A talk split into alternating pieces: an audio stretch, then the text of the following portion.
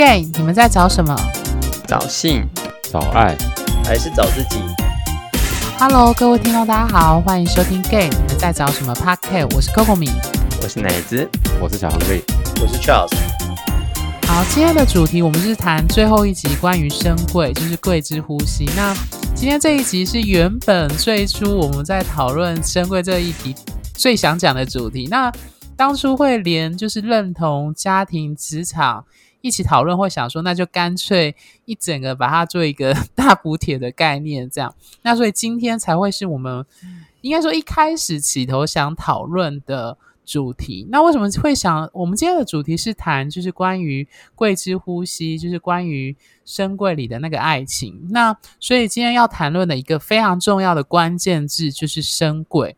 那深柜这两个字，其实在圈内是非常常在用的两个字。那我觉得在讨论升位这件事情，我先讲一下为什么当初会讨论这个主题，就是主要的发起人是我啦。对，就是我之前大概一两年前，那时候观察到，因为我那时候刚换搬地方，搬到台中，那我在软体上认识一些人，我发现从某一些人的行为和动机，我感觉到一些很很我无法理解的状态，比如说，呃，那时候有一个暧昧的对象，他就讲过说，就是。呃，他那时候有在上教练课，然后他就提到说，我就问他说：“哎，那你教练是圈内吗？”他说：“当然不是啊。”那下一句让我非常的印象深刻，他就说：“我不可能会找圈内的上教练课，因为那个感觉很怪。”那另外第二个人是呃，也是暧昧对象，是去电影看电影的时候，我们去某某电影院看电影，然后他就说他不太想去那个电影院，然后我就问他说为什么？他就说，呃，他就觉得那个电影院好像都是圈内人在去的，然后他就觉得去那个电影院他会觉得不舒服，对，嗯然后会贴标 所以签吧？你说什么会被贴标签啊？会被贴标签？对，所以我觉得这就很有趣，就是说，到底那一些对于自己的男同志身份认同某有某一些疑虑的人。为什么他们会有这样子的样态？那这个样态不单单是影响到他们自己本身，甚至连带的会影响到，比如说他们的暧昧对象，或者是爱情，或者是伴侣关系这件事情。所以，我们今天呢，就要来深入的讨论，就是关于深柜还有深柜里的爱情或关系这样子。那首先，我们要先来讨论什么叫做深柜。几位伙伴，你们觉得深柜的定义是什么？深深贵，我觉得应该是对自己同志身份，呃，我觉得他，嗯、他可能知道自己是同志，可是他却没有办法去面对，说自己喜自没有办法完整面对说自己喜欢同性这件事情。嗯，Trust 呢？我觉得是他知道他喜欢同性，他知道，因为你叫他去跟异性交往，他真的办不到，他可能真的不太有办法。他想要同性上的性，甚至也想要有爱这种东西。可是我觉得深贵的人，他其实比较他的性会比较大于爱，因为他觉得在在这个圈子里面要讲爱，他其实会害怕，因为爱就是有点像心理上的交流，就表示你要先承认你是同志，你才有办法去爱一个人这样。所以其实我觉得深贵人他们在这同志里面要的东西，要的性会比较多，然后爱的话，他们反而不敢去想，因为他们想到要去跟他爱，就等于是后面的生活嘛。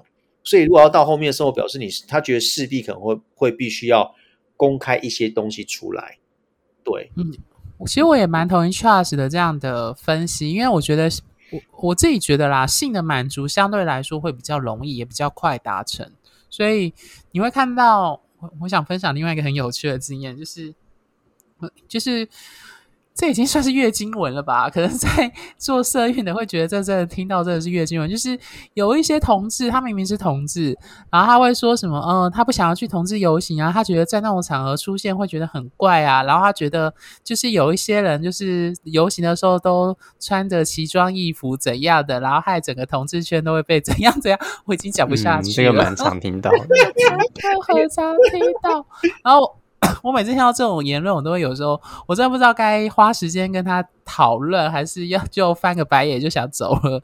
对，就是我觉得最吊诡的是讲这些话的人，他们自己明明疯狂的在追 OnlyFans 或 Twitter 上的影片，然后就认为说游行人的那些人就是在败坏同志的名声这样子。好，我的抱怨结束他束。知道他的 OnlyFans 那些人都会在游行出现吗？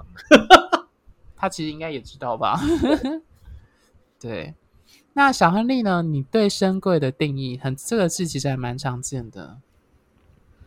嗯，就害怕面对嘛，我觉得那主要也是受环境的影响啦，不然他怎么可能会不承认？如果一开始世界颠倒反来来说的话，如果一开始就是全部都喜欢男生，那喜欢异性恋的不就不敢出来讲话了？一样，对啊，嗯，所以所以你讲你提的比较是外在社会的压力这件事。就是他自己面临到就是害怕别人的眼光啦，这样直接一点就是这样。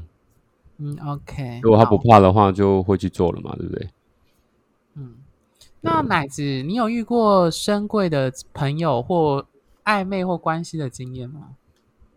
我自己之前有一段关系是我我觉得他蛮深贵的，那但是是怎样深贵啊？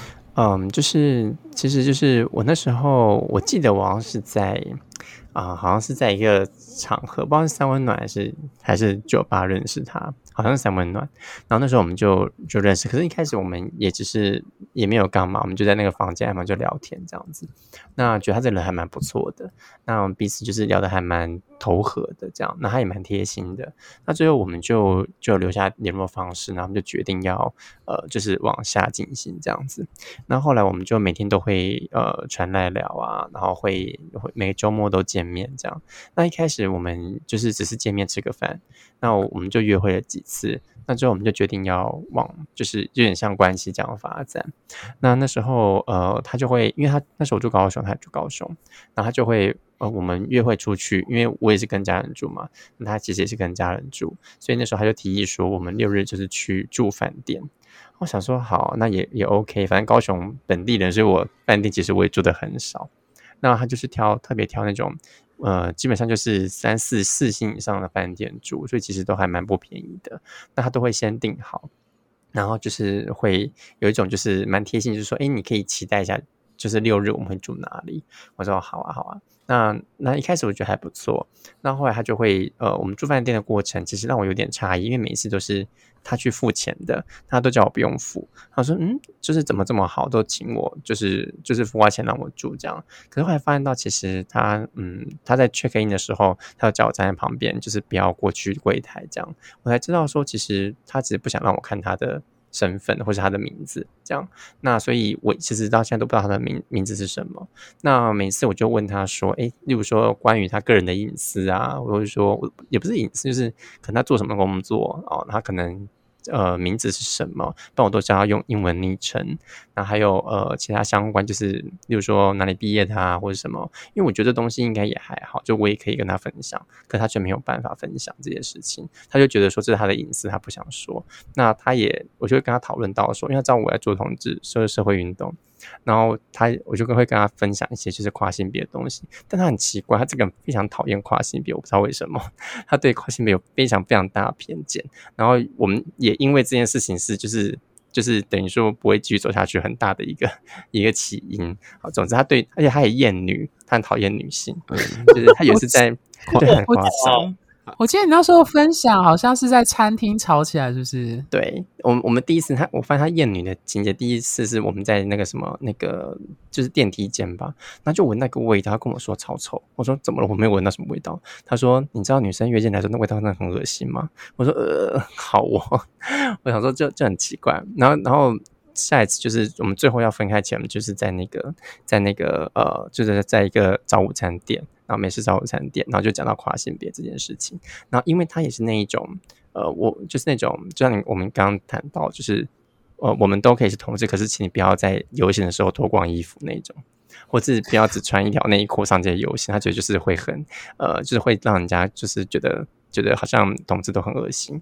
我心想说，难道你也很怕性这件事？拜托我们在三温暖认识的、欸，对啊，是有什么担心？然后就是他他就会有这种感觉，然后就会觉得说，然后他就很讨厌跨性别的一个原因是，他觉得每一个人在讲自己，就是说，哦，就是我真实的样子啊，你们就要接受啊。他觉得这是一个很不负责任，而且也是一种而且也是一种很讨厌的方式，所以他认为很多跨性别说自己是呃是这个样子，意思就是强迫别人去接受他的本身。我说这不是因为每个人本来就有应该他自己生活的样子啊，但他就很讨厌别人用这种方式来说这就是我，那你就应该要接受我这样。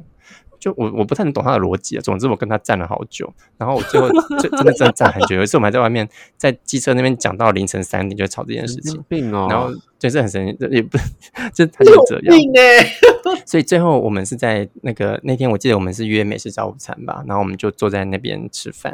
然后那时候他就先讲一些东西，然后他对他不止厌女，讨厌跨性别，他又讨厌那个就是旁边很吵。就是一桌可能带小孩子来吃饭的那种家庭就很吵，他就说他真的很讨厌那种这么很大声的声音。他就说如果他自己是 waiter 的话，他一定会去制止他们。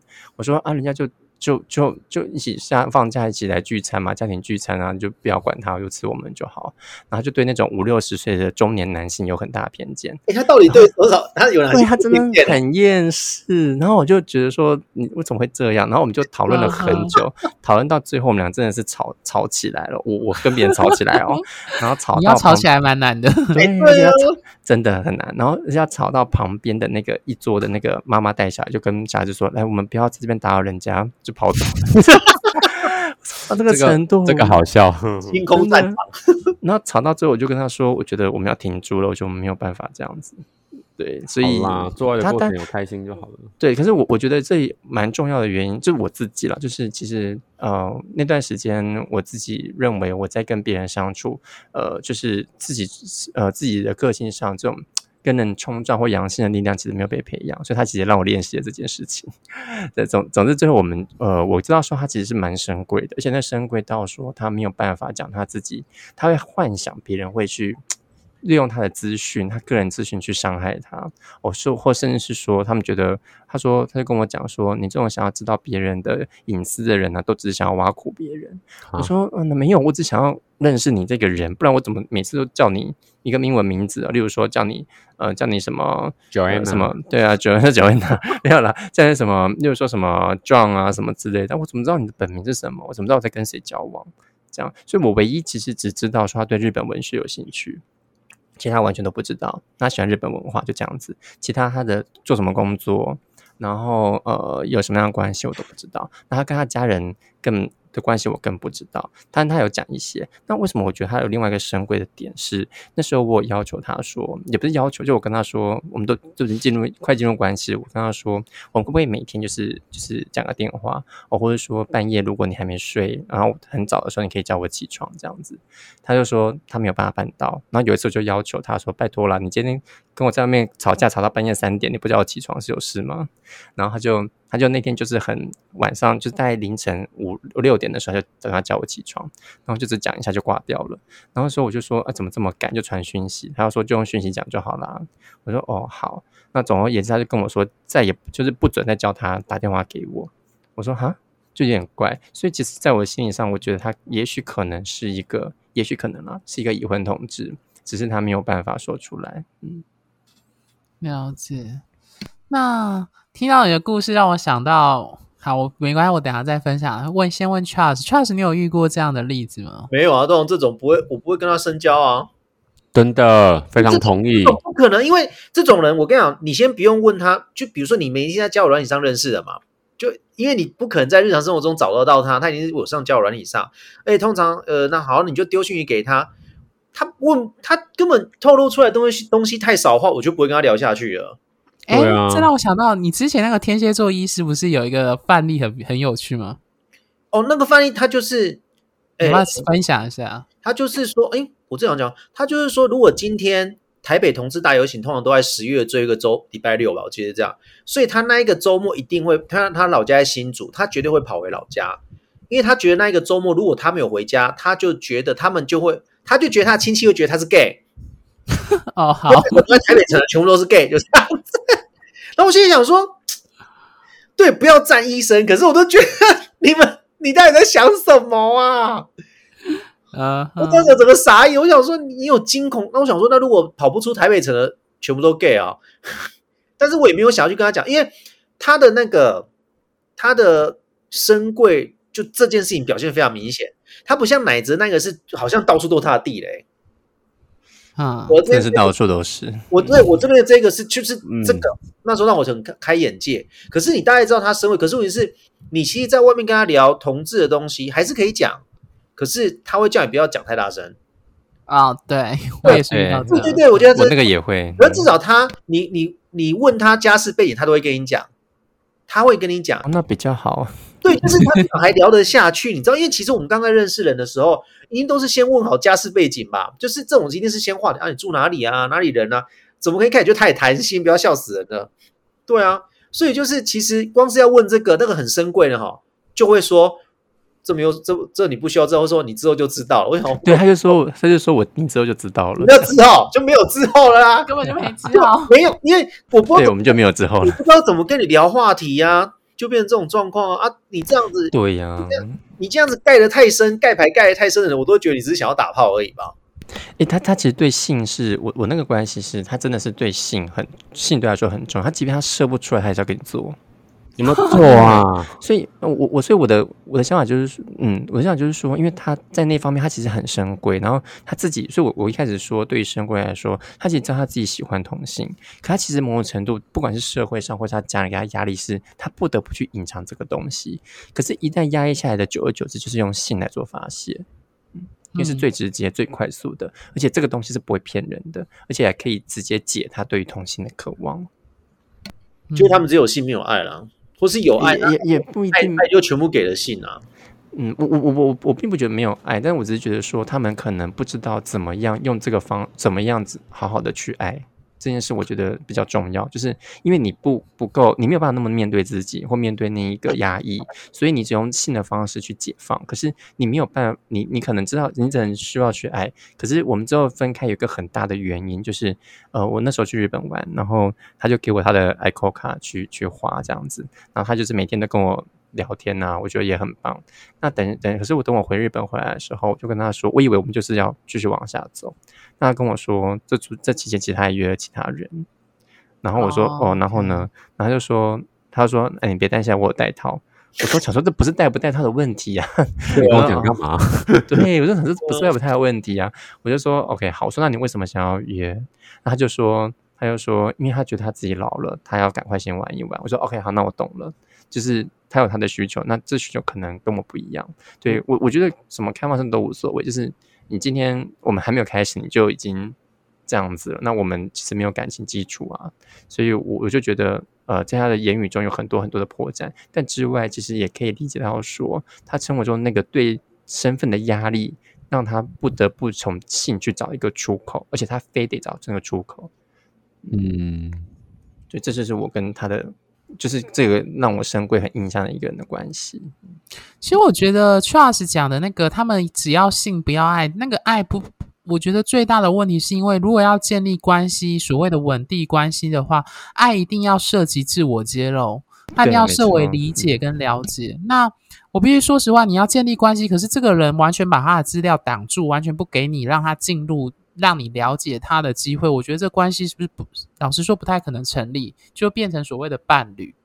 对，所以嗯深贵的人，其实我的经验跟 Charles 还有奶之前很像，因为我遇过的，刚刚就是说什么那个电影院都是 gay 去的，他不想去的那一个人，他也是用性来表达他对同志身份的展现，可是他在其他部分都会想尽办法去避开所谓的同志圈的一些活动或者是主题这样子。对，那小亨利呢？你有遇过什么例子吗？嗯，刚刚听起来还蛮，嗯，还蛮吊诡的。难道就是在同志圈里面就是只有性吗？就是他们想要找的东西就只有这个东西吗？我觉得也不是，我我我觉得是他们在这个方向，因为性这件事是最直接的发泄，所以我而且会觉得最快，最快，所以你可以立马解那个那个对于认同的渴望。应该是说那个性就是解完之后会瞬间进入个圣人模式，他就觉得说他对同性不爱了。你说一些千里之类的吗？对，就是因为一开始可能会很渴望，但是就快打完之后出来就好没了，就暂时就就是我可以不要不去碰同志或什么之类的，他可以去暂时解脱。我觉得它变得有点像自慰套的概念，对，嗯，但是你无法跟自慰套建立关系的，大家懂我的意思哦。用自慰套他就一定要充气娃娃了。就还是要找所以我人摸啊所以他应该找一个很好的自慰套，对不对？要螺旋的颗粒啊什么那没办法，他们还是要找人摸这样子。嗯，对。哎，所以小亨利有遇过吗？其实老实上说没有诶、但是嗯，我比较像 Charles 讲的那样，就是如果基本上你遇到一个这样的人的时候，就你自己就会避开了啦。你不会有太，你就心心里是不会想说有太多想要跟他有这样的交集的。那要不然就会变成像奶子那样的状况，就是会变对方如果太神秘的话，就是你私下就变成是我是一个疯狂的在为你创造故事的人，因为我猜不透你啊，我根本无法了解你或是跟你聊天，那就会变成我一直在产生对你身上来的故事，就可能会有很多不同的剧场。对啊，像奶子刚讲，他可能哎，他会不会是一个已婚嗯同志，真的然后非常害怕他自己的身份遭漏被被被被挖出来，然后导致他家破人亡之类的这样的现象出现。就变成家破人亡，这就是对啊、他有可能被挖出来，他们征信社来挖他之类，他就不小心就你知道，对啊，对就有小孩有老婆，那这不是很麻烦嘛？所以就导致他们变得非常的神秘啊。当然，当然是其实也是要看说他到底有多深嘛。就是有的人虽然说也是深柜，但他的抽屉还是可以吧，柜子也是可以，还蛮容易打开，只是没有到这么这么开。他也可能不建议跟一般男生交，就是自然呐、我觉得就是一个自然的表现。如果他这个人会因为在别人的眼光而做出来鬼鬼祟祟的行为，你或者是言语的话，其实你就会感觉到这个人不自然。那我自己遇到，唉我想一下，其实好像老实说没有诶、就真的好像没有遇那还不过哎。就因为我不会想要跟这样的人有交集啊。如果就像刚如果说像奶子这样子的话，除非是我对他这个人的兴趣，嗯，就很想跟他做爱或打炮之类的，不然如果他太过于神秘的话，可能一回两回我就会渐渐的慢慢的离开了。嗯嗯，因为我会觉得那个很花我的时间，那就是天下何就是何必又来又来，浪费？哼，我来什么？芳草这样子？对啊，你何必浪费在这一朵草上面或这一朵花上面这么多时间？嗯，嗯，对啊，几十亿人口任你挑、欸，几十亿，这也没那么多啦。没有啦，我们夸张了圈中间你没有遇到而已啊我也知道我几十亿啦。嗯，对啊，每个人都有几十亿可以去去，你知道，去梅河，就是是金子吗？啊，不要不要花太多时间在你觉得不值得的事情上面了。其实我那我那时候只是有一种抱，有一种，因为他从来他这样的人从来都是我过去没有交手过的，我就有点好奇说，嗯，好，那我是不是可以哦试试看？他到底想要干什么？这样子？对，或者说啊，我忽然我忽跟这样的。然我忽然想起来了，你要说如果深贵的话，我好像有一段，呵，可是我也不我觉得那个算深贵吗？嗯，他是一个比较年长的人，然后这个人是在我在台北的时候遇到的，对，然后我遇到这个人的时候，他他应该，嗯，我想一下哦，他大我二十四岁，二十四啊，对，二十四岁，他大了我二十四岁。那我觉得这个人还不错。然后我记得我遇到这个人是在游泳池遇到的。然然后我前阵子两年前回来的时候，有稍微调查过这个人，他还活着。没有啦，就忽然回顾一下，有没有那种灵光一闪，回顾一下以前所有认识过的人，然后忽然想到有这个人，就嗯，看了一下，他他还活得好好的。那就是会说他神贵，就是他还蛮神秘的，因为他就是会常来找你，然后带你出去吃饭，然后可能会想要就是带你出去玩，那就有，但性这方面也是会有，但是他的性欲不是这么高涨，他好像就是需要有一个人陪着他那种感觉。嗯哼，然后你就想说啊，不然我们去你家，就是偶想说偶尔去他，可是他不要哦，他就是会就是顶多就是去餐厅、去去去 hotel 或什么之类，他就是不会想要去他家，所以就会像奶子讲，哎，你我我就会这种 就会思考说，哎，你是不是已婚的啦，还是其实你已经有伴啦、你只是想要出来玩啊，什么什么？但他都说没有。啊，过于几次之后，一段时间下来，我就觉得对这样的人有点有点腻了。但是他对你很好哦，他对你非常好，他就会常常有没有像那种呃呃亲戚朋友来你家做客，然后就会带水果啊、蔬菜啊，然后可能觉得你自己这么可爱啊？自己对他自己你自己一个人住在外面，然后他就会很关心你的生活，然后什么会常常就是那种做伴手礼，然后来你就说哎你怎么这个人大哥哥怎么这么好这这种是宿舍大妈之类的吗？就觉得还蛮好笑的。可是这个人是确实还蛮贴心的，只是就是对于他自己某一些层面，你会觉得他过度神秘。那过度神秘下来，你会觉得其实有点辛苦啦。有时候会觉得过度神秘好像可有可无，也无所谓那种感觉。OK，好，那我觉得我们要接下来要讨论的是，到各位觉得深贵对关系经营的影响是什么？应该大部分是负面的吧？我那你来正面，正面在哪里？讲就是不，很神秘就是我刚刚讲的，你就是不要浪费你的时间了呀。他真的耗啊太多的精气神，对呀，你花你的时间在那边演连续剧干什么？你会觉得说他如果真的是天才，打那一炮也爽。那就是这样子，仅此而已啊。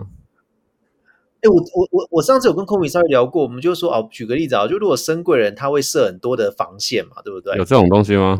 我刚刚以为是色很多哎、哎，对对，我 设设设置很多的防线，哦，我也说九九如做果他不会射很深柜对，如果他深柜色很多，我觉得应该可以你耶。够了哦，你够了。满满满，你要贴满吗。你想要涂在脸上还是？嗯，这好还有蛮棒的，灌满了。然后，然后我觉得就是他就是会设那种非常多的防线，然后让我们就一直去跨，一直跨，一直跨，一直跨。可是其实如果说我们正常是跨到一半早就走掉了，就觉得说我们干嘛浪费这种时间在你身上？就是你干嘛一直这样子？可是我觉得深贵人是有时候会遇到疯子，不然就玩咖吧。因为有些玩咖他有的是，因为有的疯子他会觉得反正老子有的事情，我就我就一直去攻啊。所以其实有时候我觉得他他们深贵有时候他们就不想要遇到格格底的人，可是我觉得有时候他们或许会会遇到格格底的人，把他们拉出柜子外面呢、其实我反而觉得那些就是在关系中很深贵的人啊，其实他反而比那些就是已经出柜的人还要脆弱。哦，是啊，我一直都这么觉得。对，而且他还要害怕，跟越呃，我觉得他他在这一块真的是非常的呃小心翼翼之外，其实他真的是更脆弱、更害怕、更更容易受伤。我觉得啊，就是可以送给各位听众，这是我的人生观啦。我觉得你越公开，越坦然，别人就越无法拿你的秘密或禁忌来伤害你。简单来说，你只要为你自己设下越多的秘密、禁忌、不可告人的事物，那这些东西很容易会被变成有心人士的把柄，用来伤害你。对啊，大家可以去思考这句因为话，这样子。秘密大家就想挖，嗯，对我必须说实话，人性就这样。你把一本书设为禁书，大家就会很想去看那哎本对对对对禁书，对对对对，一样的道理。就是你房间门半开，就有人过去会偷看，对或者你说不所以你要，他就去。Oh my god！对，所以为什么越公开，你反而越不用害怕别人去攻击？其实我觉得各位听众可以去想想看，有一些非常呃，比如说在有一些在做同运，他本身也在做性解放，或者是做一些做一些性议题倡议的人，或者那一些愿意公开出来去倡导艾滋、HIV 去反艾滋污名的人，他们其实就是这样，就是我刚刚说，他们愿意把这个事情摊开来看。而且他摊开来看，他其实去面对的不单单是他自己，他面对的是整个社会上，比如说以艾滋污名的话，是对这个疾病的恐惧跟厌恶。那这种人通常他越公开，他其实越不会，相对来说，他如果有能量的话，他是比较不会害怕这件事情再去成为攻击他的手段，因为他知道他有资源，他知道可以去哪里找。那相较于那些完完全全躲藏的人来说，他其实在这方面他是不用比较不用害怕的。所以回到同志身份这件事情来说，我觉得他也是一样的道理。对，嗯，认同。嗯，那两位其他几位觉得对关系经营有什么负面影响吗？就很 浪费时间很烦啊，就很像官兵抓强盗，好像金田一美在那破案。哦，我想到唯一的好处就是可以练经验值了，就这样。嗯练经验值，不错啊，练什么经验值？履历表上写一个，练那个自己很快逃离这场风波的经验。收集资料，就是也不是了，就是说，我觉得呃，因为他跟我真的过去相处的人不一样，然后然后，但我觉得从他身上也是，其实我还是有感受到他对我的喜欢，是真的，我们彼此真的有很认真去喜欢对方，只是真的我们真的不适合，真的没有办法。嗯所以我也我他也算是我在这几个关系中，呃，真的有开始进去关系里面，不一定是在一起了，就真的有开始进去关系中，我提出来说，我们真的我们要有结束的人。嗯，过往的关系我比较少是主动提出结束，那他算是我第一第一二个吧，就是提出结束这样子。这样子，我刚刚想到，我想补充，就是我觉得深贵这个身份对于关系的影响，但是这个关系指的比较，呃，不单单是爱，呃，指的比较不是爱情，就是我有发现到有一些，其实这回应到刚刚我跟奶子、奶子或 Charles 提到说，有一些圈内深贵的人，他对于同参加同志游行或对同志游行的某一些行为非常的反感这件事情，他其实让我发现到一件状况，就是其实我发现到有不少深贵的人，他是把外在社会对同志的污名内化成他自己的一部分。他除了变成是自我厌恶之外，他还把这个自我厌恶拿来用来指责其他圈内的同志。我不知道伙伴有没有注意到这样的状况。我觉得就很像是他把这个社会下的烟，我不确定这些人的成长过程是什么，但肯定也相对是压抑，所以他把这一些社会指责他指责这个群体的东西拿来惩罚自己，也惩罚别人。对，就他好像觉得不不应该只要只有他受苦，他觉得你们也是同罪这样子。然后我心里就你们哦也应该要跟我一样压抑。嗯对，就是那些说什么游行你不能擦擦擦擦擦那种我觉。得那是，我觉得那是嫉妒。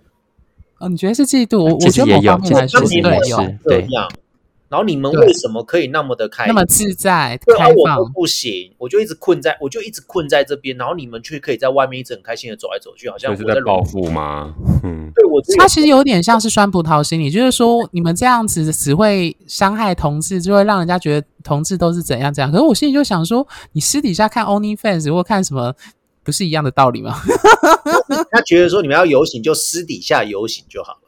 什么什么私就不要游呢？就是现在三温里面走来走去嘛，所以以后要晚上再游吗？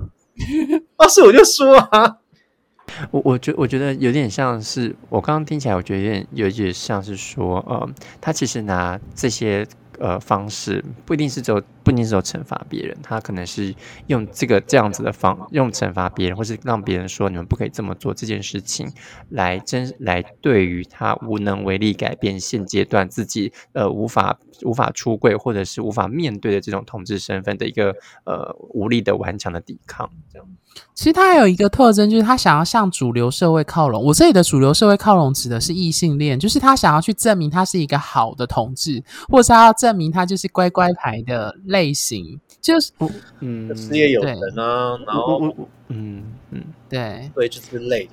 我觉得我我我的那个我的那个经验，他也不太算是他想要往主流靠拢。我觉得应该是我我刚我觉得应该是说他自己其实无能为力对抗这一些，所以他用这种方式指指指责啊，或者说你们这个不对哦，好像有种高道德标准来看这种感觉的方式来去呃来去抵抗那一种他无能为力的呃无能为力的出轨方向，我觉得是比较像这样。但你说他如果他也想要博得别人认同，我觉得那个博得别人认同是为了让自己伪装起来比较没那么 gay。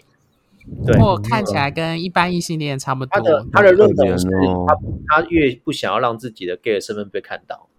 对，没错，就是还可以装伪装像这个保护色一样。嗯所以，所以我我才说他都很脆弱，因为他们其实活得也很辛苦。对，其实其实遇过深贵人之后，你就会觉得真的是会觉得事后想一想，一当下会觉得很错愕，然后会觉得说你们怎么可以，就是你为什么是那么深贵？可是事后真的想，会觉得他们真的很可怜。我真的必须讲，那真的是很可怜，就觉得连去外面吃饭什么聊天，你都没办法这样子，就畏畏缩缩这样，不觉得很累吗？他们一直担心会被人抓到把柄，说他是同志，这样很多蛮多深贵也是这样子。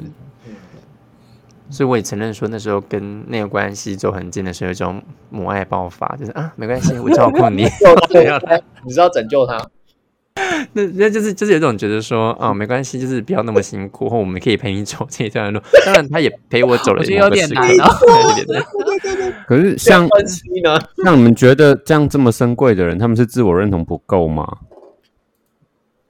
我觉得我我不嗯，他其实并没有觉得了。嗯，对，嗯但是他就是不知道为什么，就是，唉，也不用讲生贵啊。其实你看现在就是很多人也跟家里面有时候就是从我们从小到大，就是你什么时候开始跟家里第一场大吵，为了自己的未来，那个就是很关键啊，就是开始知道去跟主流去对抗哦。可是我不知道为什么，就可能有方面是他觉得他不想要辜负父母对他的期望吧。呃，我觉得深贵最大的问题是自我厌恶这件事情，就是在他们内心里，他还是觉得同志身份是不好的。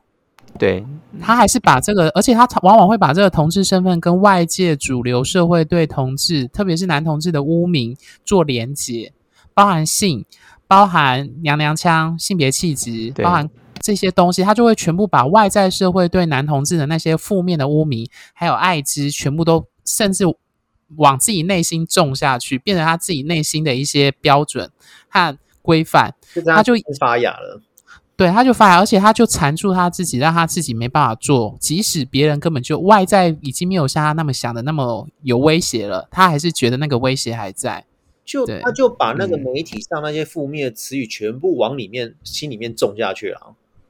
对，对，那这样的人其实生活起来蛮可怜的，因为他们感觉蛮可怜啊，对，真的是哦，好累哦。嗯，对，而且对爱情的影响一定非常的大，除非他找到也是跟他一样是深贵的啦。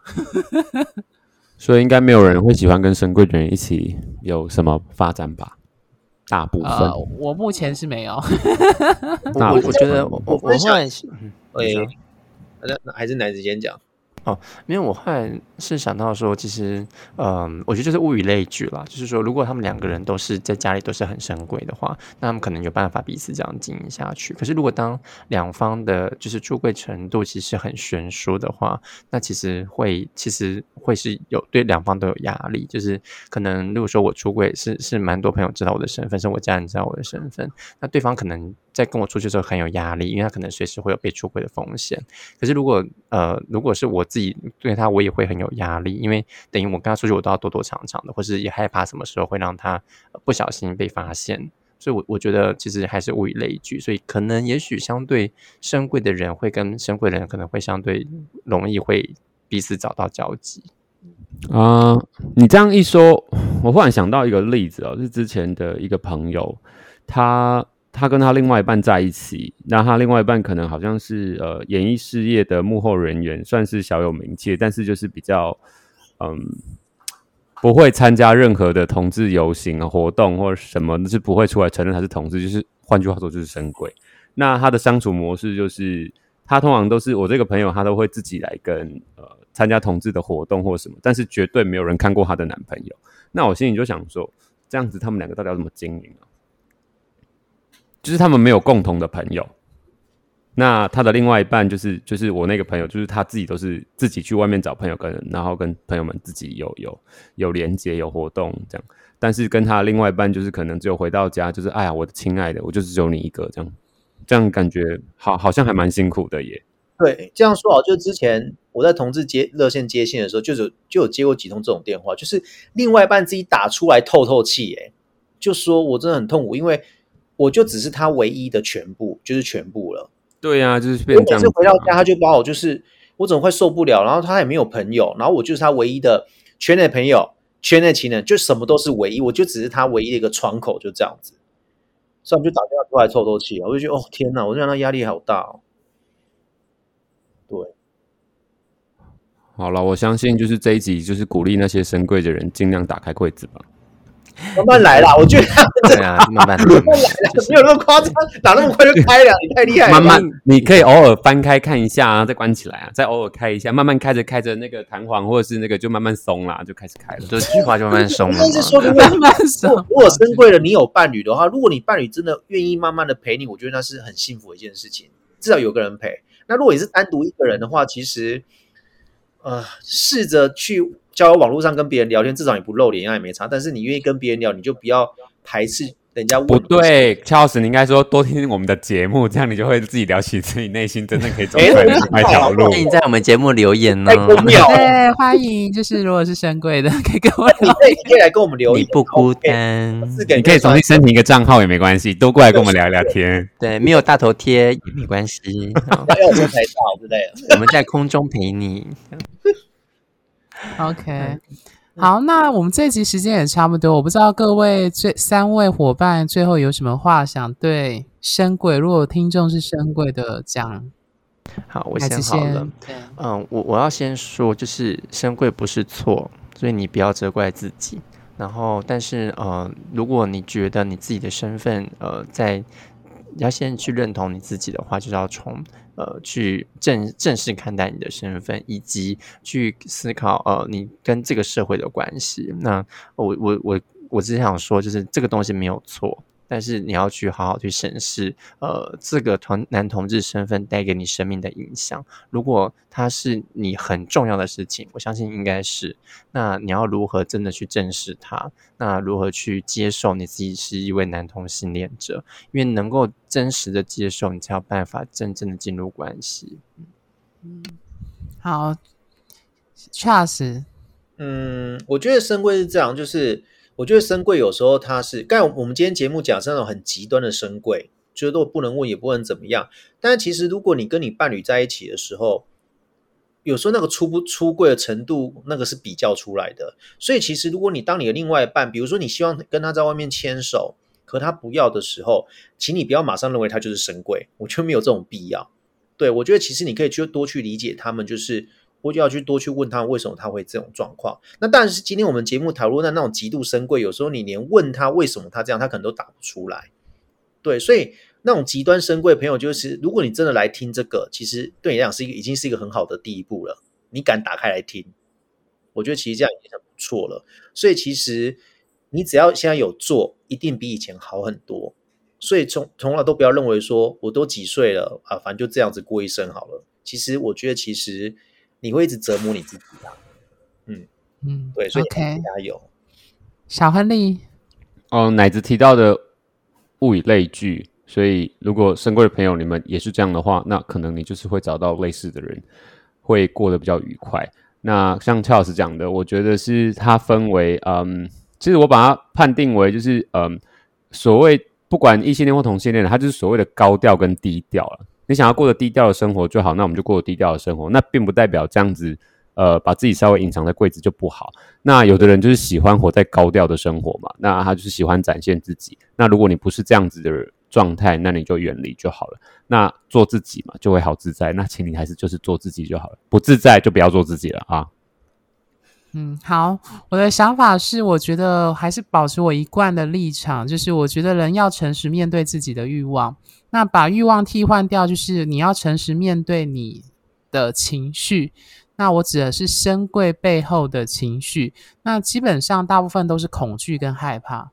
那我觉得只有去深刻的贴近你内心害怕那个东西，你才有办法把那些束缚你的锁链给拿出来。那我觉得高调跟低调这个词，终究还是异性恋主流社会给我们所画的一个位置。因为对异性恋来说，他没有所谓的高调跟低调的差别，他就是异性恋，他不需要刻意的高调跟低调。所以我还是鼓励各位听众要特别去思考说，呃，做自己。如果这个做自己是一种用一种伪装，或是用一种无法接受的状态，它终究伤害到，或是让你会无法在人身上得到一个你真正要的东西。对，那当然是，毕竟这部部分并不是我们个人承担的问题，因为它是跟外在社会的恐同是有关的。所以慢慢来，不管是现在市面上已经有很多关于同志的友善的团体，或是我们的节目，那不管如何，就是踏出第一步。永远会是好的开始。好，那我们这个今天的节目就到这里，谢谢大家，拜拜。拜拜拜。嗯